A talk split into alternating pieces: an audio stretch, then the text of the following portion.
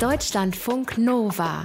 Eine Stunde Talk mit Sven Freger. Das Wesen des äh, Bundesverfassungsgerichtes ist es eigentlich, zurückhaltend zu sein. Es gibt so einen Grundsatz, der da heißt, man mischt sich in Politik eigentlich nicht ein.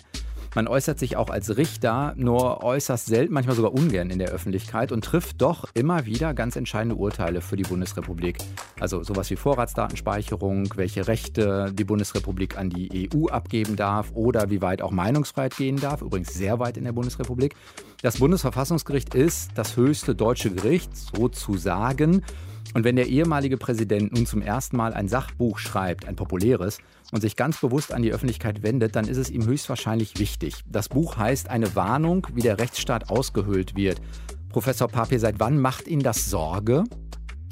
Ja, eigentlich schon seit geraumer Zeit.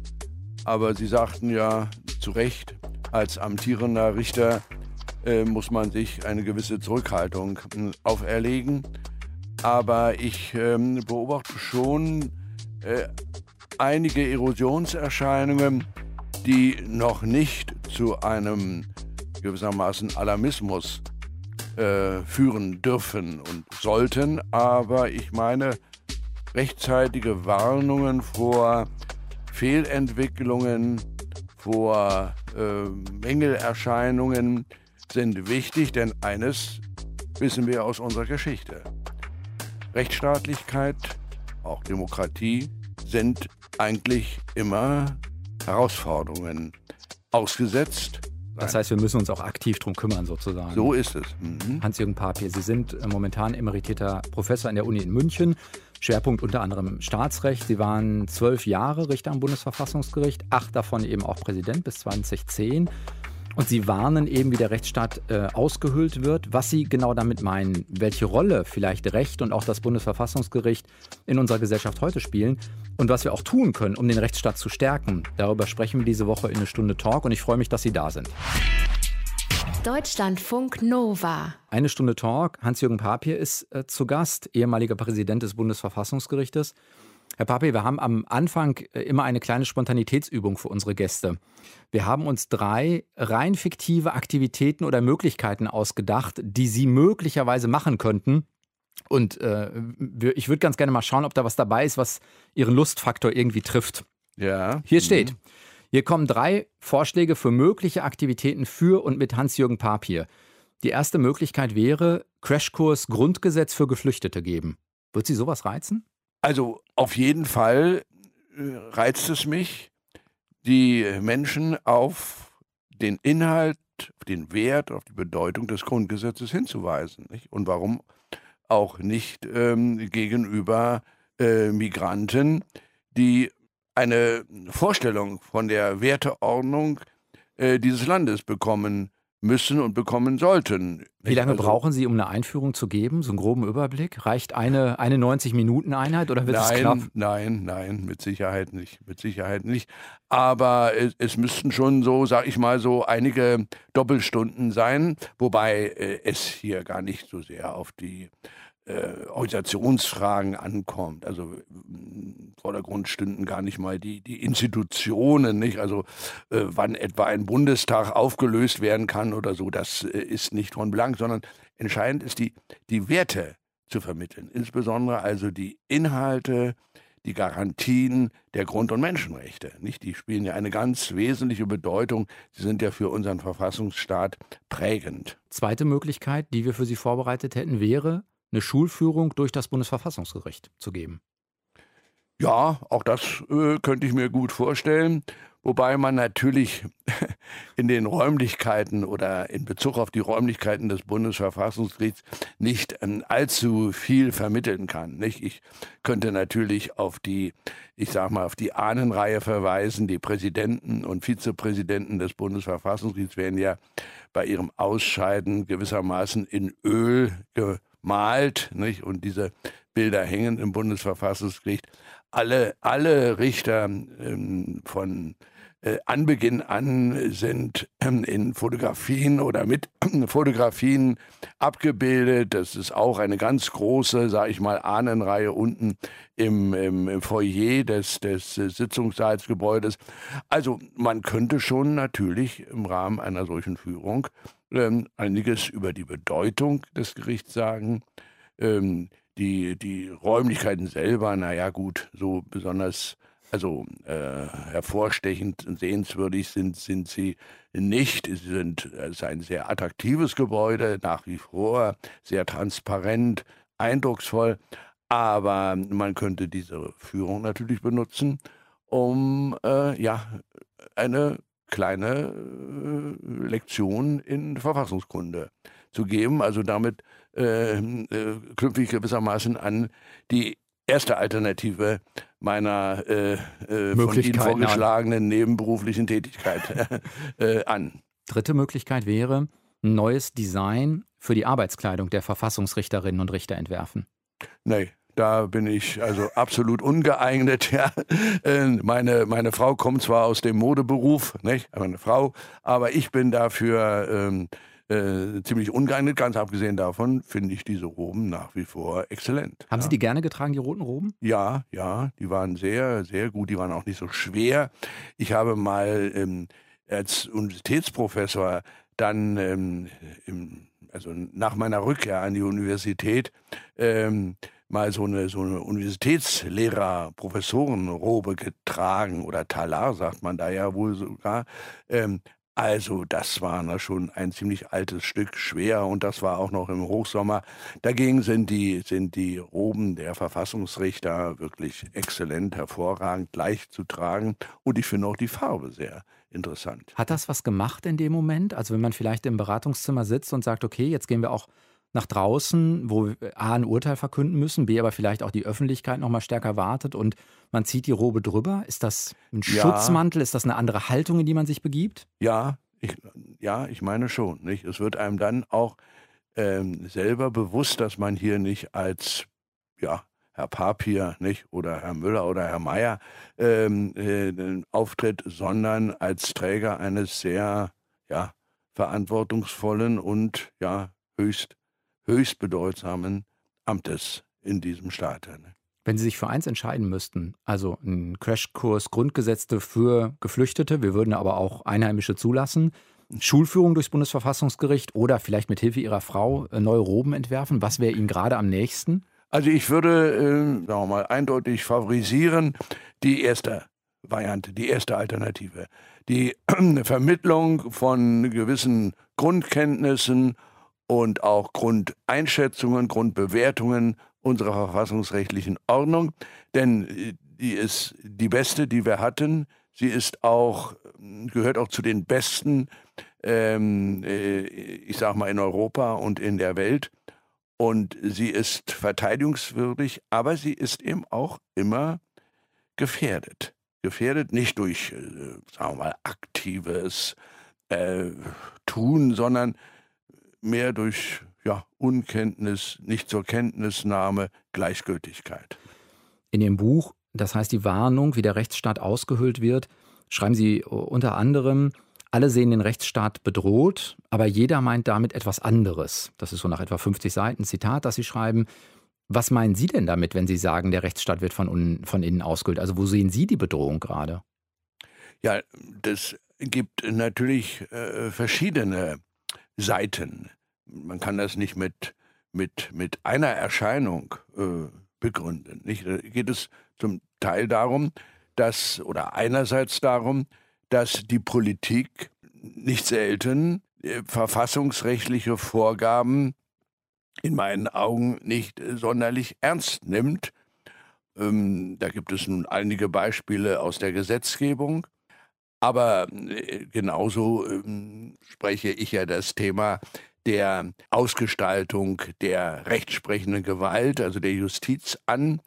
Äh, mir geht es äh, auch darum, darauf hinzuweisen, dass die Justiz, also die Säule, eine ganz tragende Säule der Rechtsstaatlichkeit, zunehmend oder doch eigentlich schon seit einigen Jahren relativ stiefmütterlich behandelt wird, dann äh, meine ich, dass ähm, die Bereitschaft auch der Bevölkerung, ähm, geltendes Recht zu achten und anzuerkennen, dass dies die Basis des vernünftigen, des sozialen Zusammenlebens ist, dass diese Erkenntnis zunehmend äh, ignoriert wird oder nicht äh, so richtig äh, wahrgenommen wird, befolgt wird.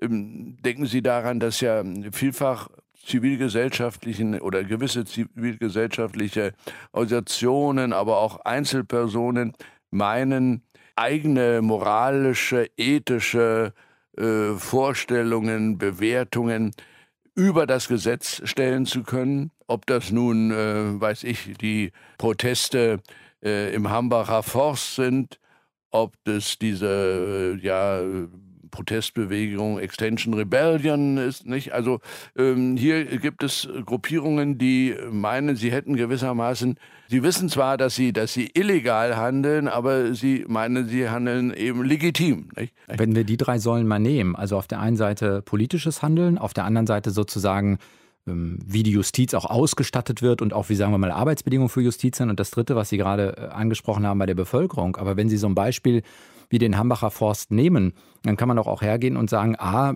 es gibt sowas wie Demonstrationsfreiheit. Eine Polizei kann ja auch äh, eingreifen, wenn sozusagen ein Energieunternehmen wie RWE oder andere sagen, äh, ist unser Grundstück, wir lassen das hier räumen. Also es gibt ja Regeln, die dann auch greifen in dem Moment. Wenn da trotzdem demonstriert werden soll, ist das doch erstmal, und das System greift, erstmal alles in Ordnung. Ja, auf jeden Fall. Also das Demonstrationsrecht ist ein ganz hohes Gut, nicht? Und ich habe ja zwölf Jahre ähm, in äh, etwa ähm, den Vorsitz in der Kammer des Bundesverfassungsgerichts äh, geführt, dass äh, die äh, über äh, die Demonstrationsfreiheit gewissermaßen befinden musste. Meistens waren das Verfahren, die dann per Eilentscheidung erledigt werden mussten. Wir haben also die Demonstrationsfreiheit oder verfassungsrechtlich heißt das Versammlungsfreiheit, mhm. ähm, sehr hoch gehalten und Einschränkungen also nur in ganz, ganz seltenen ähm, Fällen akzeptiert. Ebenso die Meinungsfreiheit. Ne? Selbstverständlich. Nur es ist ja inzwischen vielfach so, dass man meint, diese ja sehr ausgeprägte, in unserer Verfassungsrechtsordnung sehr äh, ausgeprägte Versammlungsfreiheit oder Demonstrationsfreiheit reiche schon nicht mehr, um Aufmerksamkeit zu erlangen, es muss ja eben auch noch der, der bezielte und bewusste Rechtsbruch hinzukommen. Aber ist das nicht eine Form von, ich verstehe, was Sie meinen, aber ist es nicht eine Form von es gibt Situationen im Leben, wo ziviler Ungehorsam notwendig ist, weil es um Dinge geht, die, sagen wir mal, über unsere Generation hinaus wichtig sind. Also ich denke an sowas wie, wir haben die Debatte bei Kernkraft ja in Deutschland auch schon gehabt. Also es gibt Entscheidungen, die, wenn wir die jetzt nicht beeinflussen oder rückgängig machen, leiden wir so lange insgesamt als Gesellschaft darunter, dass wir nicht darauf warten können, dass andere aktiv werden. Also ich gehe sozusagen bewusst in den zivilen Ungehorsam, um darauf hinzuweisen. Gibt es ja auch ja. historische Vorbilder, hat Gandhi auch so gemacht. Ja, nun bitte ich aber doch äh, zu unterscheiden zwischen äh, der Achtung des Rechts, äh, das in einem demokratischen äh, Rechtsstaat, in einem freiheitlichen Verfassungsstaat gesetzt worden ist, und den äh, Regularien einer äh, Diktatur oder einer Kolonialmacht, nicht, weil Sie jetzt gerade Gandhi mhm. erwähnen.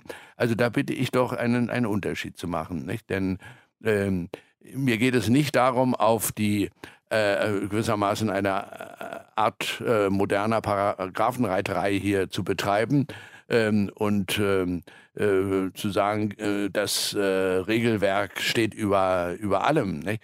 Nein, es geht mir darum, dass ich darauf hinweisen will, dass in einem freiheitlichen Verfassungsstaat demokratisch legitimierte Rechtsetzung erfolgt, die gebunden ist an die Grund- und Wertentscheidungen der Verfassung.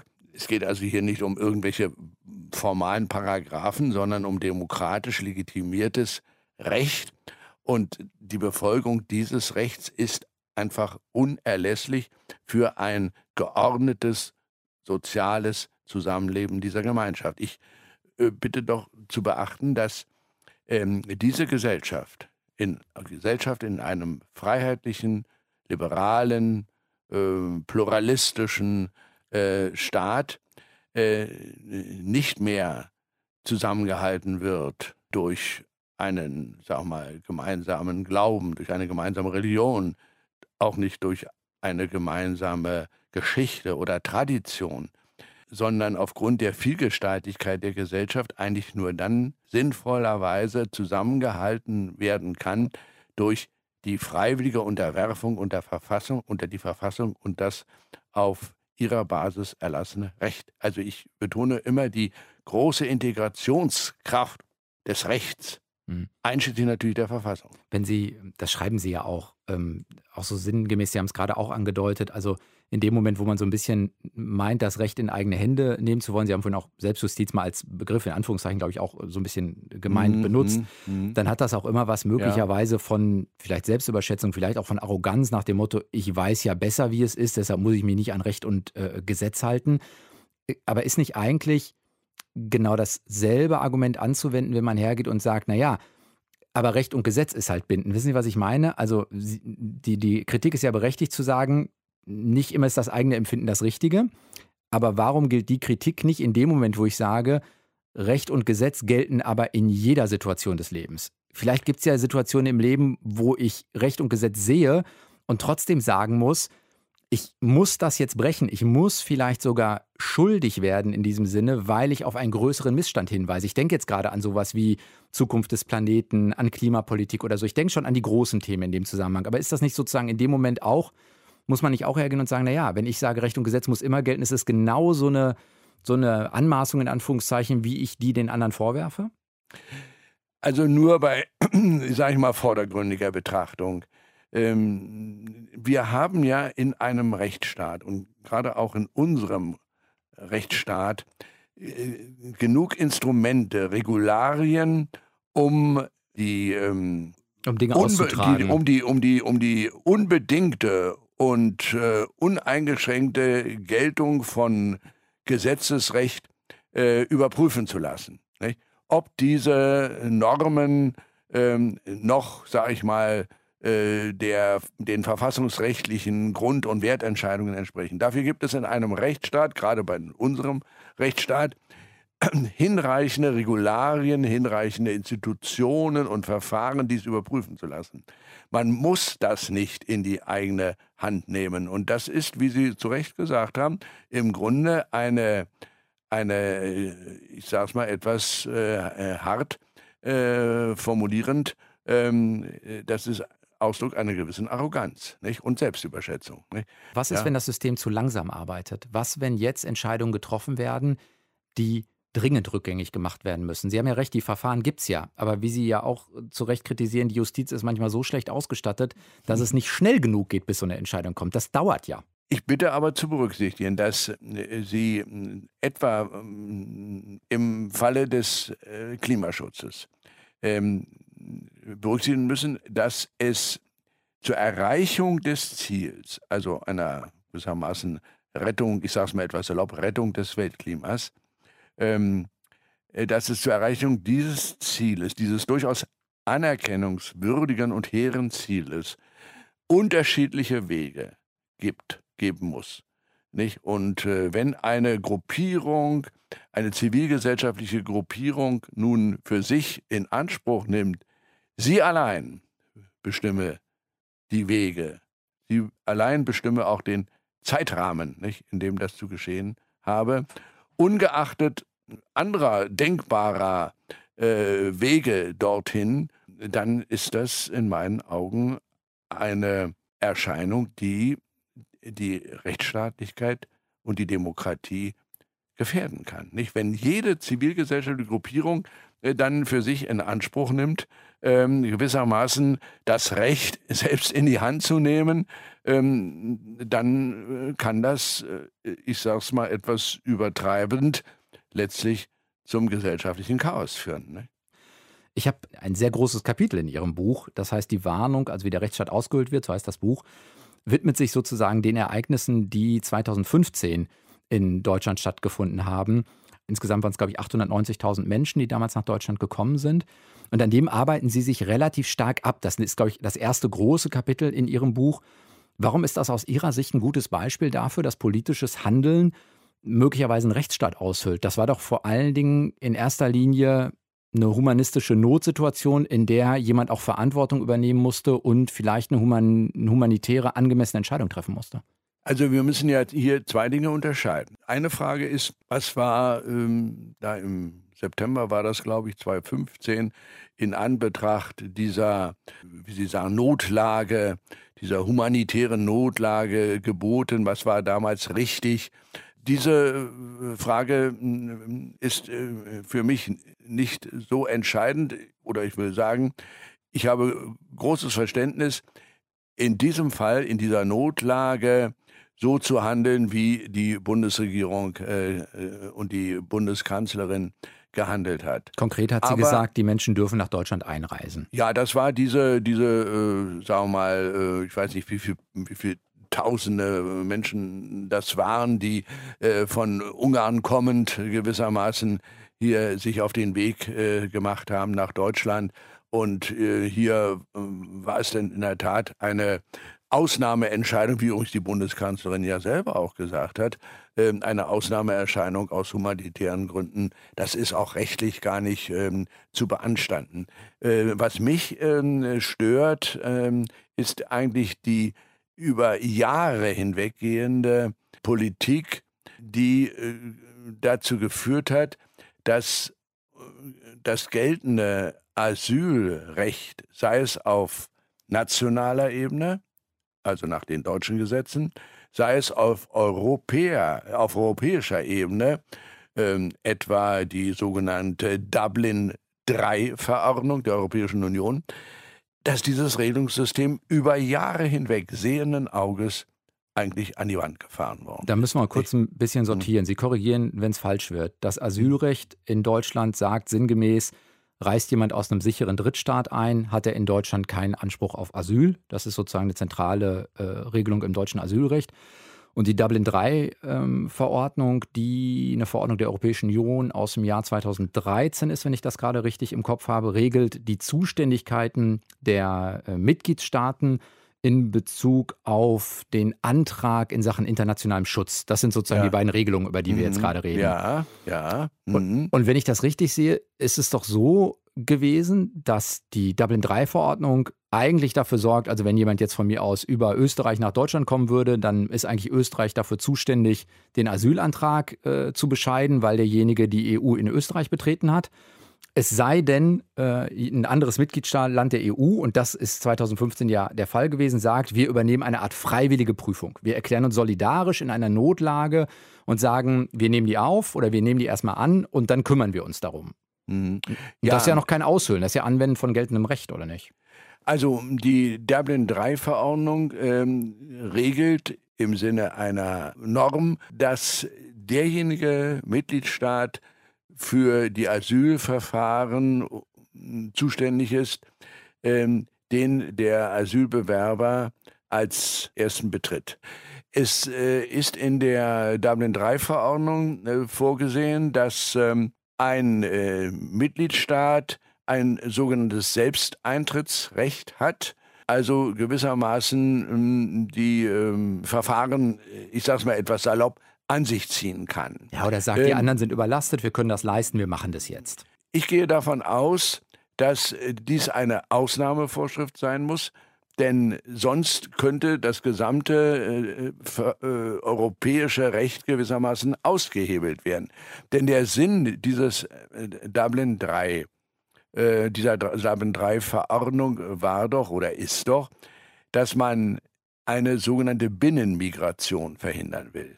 Ja, man will ausschließen, dass Asylbewerber, die den Boden der Europäischen Union betreten, ähm, äh, sich gewissermaßen selber aussuchen können, in welchem Land sie den Asylantrag stellen wollen und in welchem Land sie gewissermaßen dann ähm, Aufenthaltsrecht wollen. erwerben wollen. Nicht das, ähm, oder dass sie zunächst mal in dem einen Land Asylantrag stellen und dann sich aber entscheiden, und das ist das Stichwort jetzt Binnenmigration, dann in ein anderes Land äh, der eigenen Wahl zu reisen, um dort nochmals Asylantrag zu stellen und dann ähm, gewissermaßen selbst zu entscheiden, in welchem Land sie Aufenthalt nehmen wollen, in welchem Land der Europäischen Union. Das sollte gerade verhindert werden. Genau das tritt natürlich ein, wenn man jedem Mitgliedstaat gewissermaßen das Recht zubilligt, uneingeschränkt gewissermaßen den Selbsteintritt zu erklären. Also das muss die Ausnahme bleiben, dass in Ausnahmeerscheinungen, wie zum Beispiel im September 2015, es durchaus auch rechtlich vertretbar war, zu sagen, wir äh, übernehmen jetzt gewissermaßen die Asylverfahren, wir äh, üben gewissermaßen unser Selbsteintrittsrecht aus. Nicht? Nur auf Dauer, über ein Jahrzehnt, das so zu praktizieren, das ist in meinen Augen äh, dann ähm, ein Vorgang, den ich salopp umschreiben würde mit ähm, Dublin III oder europäisches Recht gezielt und bewusst an die Wand zu fahren. Ist das denn momentan so, dass danach sozusagen das Gang und Gäbe geblieben ist oder man nicht gesagt hat, 2015 war eine Ausnahmesituation? Nein, das ist da leider, das war leider vorher schon so, nicht? dass äh, man im Grunde äh, einfach, ähm, ich meine, es, es wird natürlich jetzt ähm, verstärkt ähm, die Dublin 3 in Deutschland auch wieder angewendet, nicht? Das ist klar. Nur äh, wenn Sie die Menschen, sagen wir mal, unbegrenzt einreisen lassen und äh, dann äh, meinen, Sie könnten nun dann äh, später unter Berufung auf Dublin 3 die Menschen dann wieder in das Erstzutrittsland zurückschicken, dann übersehen Sie ähm, ja, dass das auf vielerlei faktische und rechtliche Schwierigkeiten stößt. Ne? Ich glaube, ich glaub, dass, wenn ich das richtig im Kopf habe, ist es ja auch so, dass genau diese Rechtsauffassung, die Sie jetzt gerade schildern, der Europäische Gerichtshof 2017 in einem Urteil nochmal bestätigt hat. Also dass eigentlich hm. Dublin 3 die Regel sein muss. Ja, es sei ja. denn, es gibt eine Ausnahmesituation, wo ein Land sagt, nein, jetzt mal ein bisschen hm. salopp formuliert, ja, äh, wir springen ein. Haben Sie manchmal in der Zeit als ähm, Präsident das ein bisschen vermisst, an Debatten auch so teilnehmen zu können, wie man es vielleicht jetzt kann, wo Sie sagen, ja, jetzt bin ich emeritiert und ich war Präsident des Bundesverfassungsgerichtes, ich werde auch wahrgenommen in meiner Argumentation und als äh, Präsident des Bundesverfassungsgerichtes äh, mussten Sie eigentlich sagen, nee, Rolle des Gerichtes ist auch, wir treten zwar mit den Urteilen in die Öffentlichkeit, aber ansonsten halten wir uns da mehr oder weniger raus. Also ja, man, man muss sich, ähm, äh, sagen wir mal, aus äh, ähm, Diskussionen heraushalten, die ähm, Fallgestaltungen betreffen, die entweder schon beim Gericht anhängig sind oder in absehbarer Zeit an, anhängig werden können. Nicht? Also solche Ausführungen zum Asylrecht äh, und so weiter, die hätte ich als Präsident nicht machen können. Was ich gemacht habe, auch als Präsident des Bundesverfassungsgerichts, ich habe äh, auch äh, in öffentlichen Vorträgen ähm, immer wieder auch auf ähm, äh, ja, Schwachstellen in der, im Verfassungsrecht, im Vollzug des Verfassungsrechts ganz allgemein hingewiesen. Also ohne jeden Fallbezug und ohne einen Bezug zu Verfahren, die etwa in Karlsruhe anhängig waren oder anhängig werden konnten. Gibt es das für Sie in Ihrer Amtszeit sowas wie das schwerste, eins der schwersten Urteile? Also Schwersturteile ähm, ist vielleicht ähm, ja etwas missverständlich. Man könnte da ja auch vielleicht auf den Gedanken kommen, dass es hier, dass man hier Verfahren meint, die besonders juristisch schwierig sind. Äh, ähm, ich würde mal sagen, Urteile, die ähm, das Gewissen fordern. Mhm. Also so nicht so sehr, nicht so sehr den juristischen, juristischen Sachverstand, nö, sondern, sondern wo Sie für mehr, sich abwägen ja, müssen. Ja, Im Zweifelsfall ja, muss ich meine Hand für das oder das. Naja, da war zum Beispiel dieses Urteil, das ja dann auch später in den, in gerade auch in den, den öffentlich-rechtlichen Medien ja sogar äh, verfilmt worden ist. ähm, das war äh, diese Entscheidung zum Luftsicherheitsgesetz, nicht? wo man also schon äh, dann, äh, sagen wir mal, an die Grenzen des, ähm, naja, des äh, des äh, klaren juristischen äh, äh, Votums dann kommt ähm, weil hier wirklich ein Konflikt dann auftritt. es geht um die Frage, ob ich ein Personenflugzeug ja, abschießen kann, was es, offenbar ja. auf ein Stadion oder ein ja, äh, Gebäude stürzen will. Ich war, wir hatten damals zu beurteilen, ob ein Gesetz verfassungsmäßig ist, das den Bundesminister der Verteidigung ähm, ermächtigte, ein äh, Flugzeug, ähm, ein, ich sag mal, ein gekapertes, von Terroristen gekapertes Flugzeug abzuschießen, gezielt abzuschießen, äh, in dem also, äh, ich sag mal, in Anführungsstriche unschuldige oder unbeteiligte Personen, etwa Hunderte von Passagieren und äh, dann auch Satzungsmitglieder saßen, also Leben gezielt zu vernichten, nicht? Ähm, um anderes Leben zu retten. Nicht? Äh, nämlich das Leben der Menschen, die da dann auf, am Boden von einem solchen gezielt herbeigeführten äh, Absturz äh, betroffen wären. Äh, etwa ein Flugzeug nicht mit, mit weiß ich, 250 Passagieren an Bord ähm, äh, wird vermutlich, ich sage mal ein Beispiel auf äh, äh, das, ähm, weiß ich, Münchner, äh, auf die Münchner Arena zugesteuert, dem gerade ein großes Fußballspiel stattfindet. Aber Dann, juristisch ist das doch einfach, oder? Also im Sinne von, keine Ahnung, Nichtveräußerbarung von Leben ja, ist ein ja, absoluter ja, Wert, ergo kann ich nie abschießen. Oder wir, haben, wir haben, so haben wir damals entschieden, nicht? dass diese Ermächtigung im Gesetz verfassungswidrig ist, weil sie gegen die Garantie der Menschenwürde verstößt. Mhm.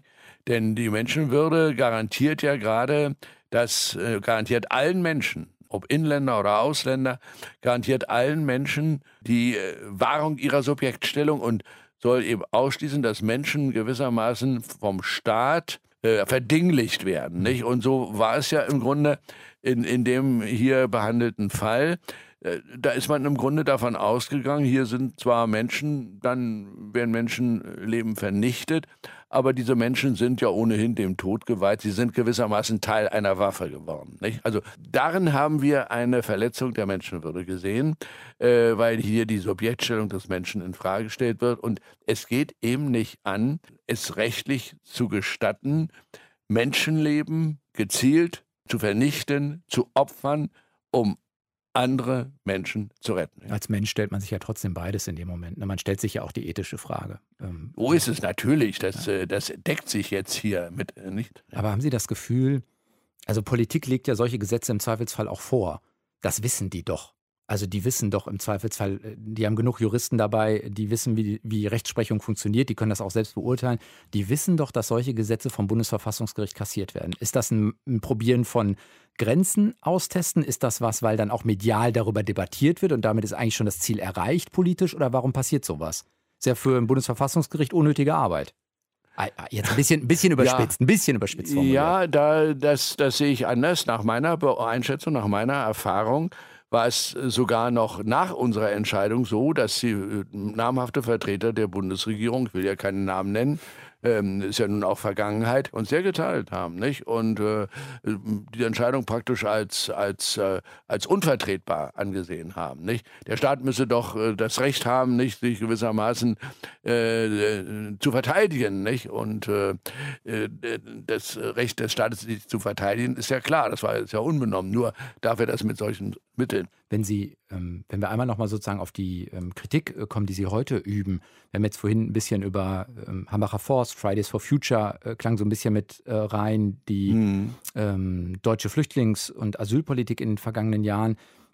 Beim Lesen könnte man den Eindruck gewinnen, als ob sie sich ein bisschen vor allen Dingen an linken Positionen abarbeiten.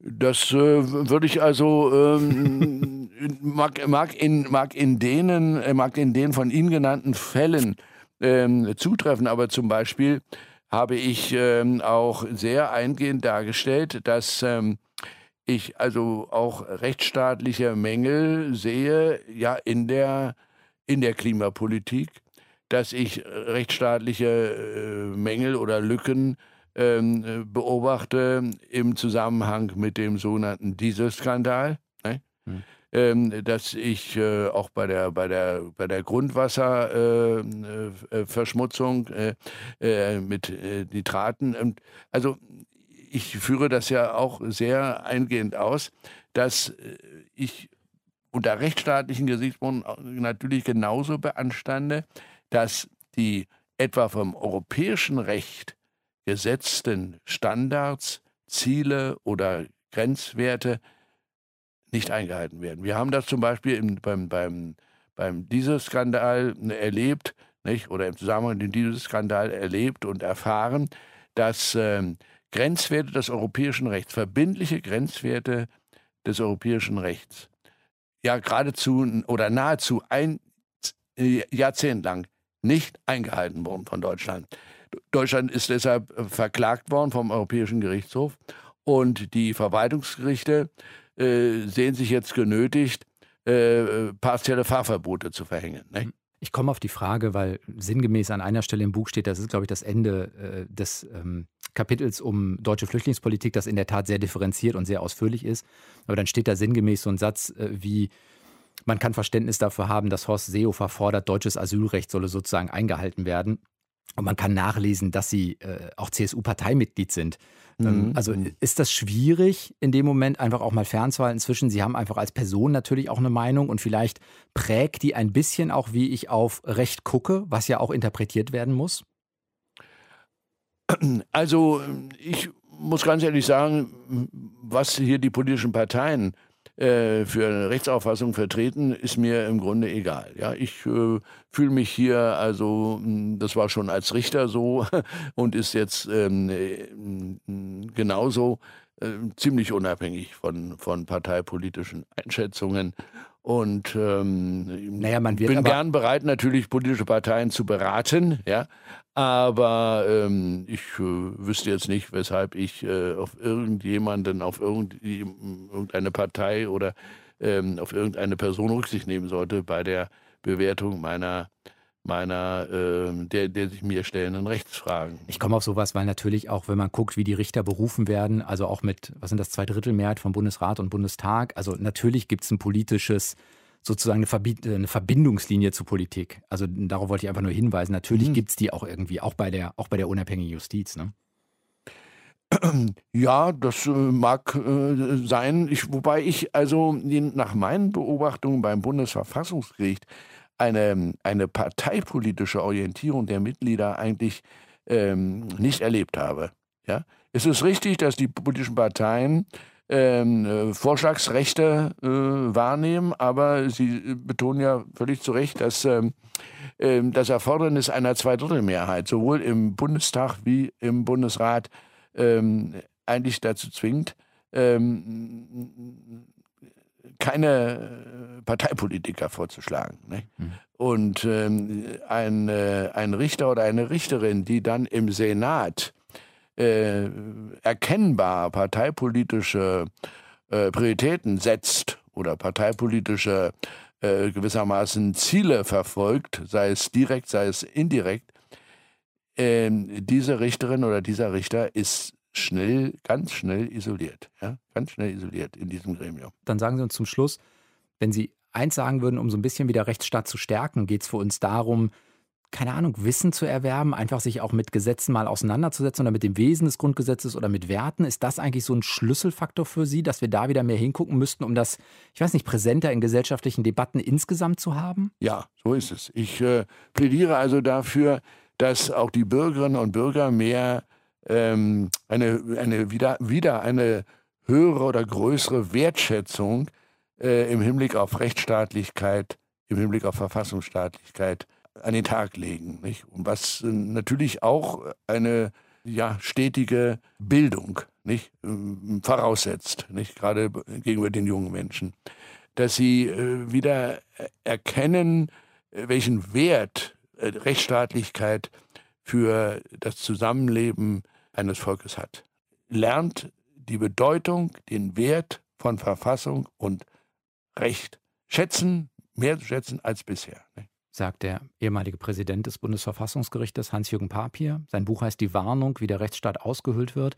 Was er damit meint und was wir vielleicht auch tun können, um wieder ein bisschen mehr ja, rechtsstaatliches Denken auch in unserem Alltag zu verankern. Darüber haben wir diese Woche in eine Stunde Talk gesprochen. Vielen Dank, dass Sie da waren. Bitteschön. Und ich bin Sven Preger und nächste Woche wieder da. Ciao.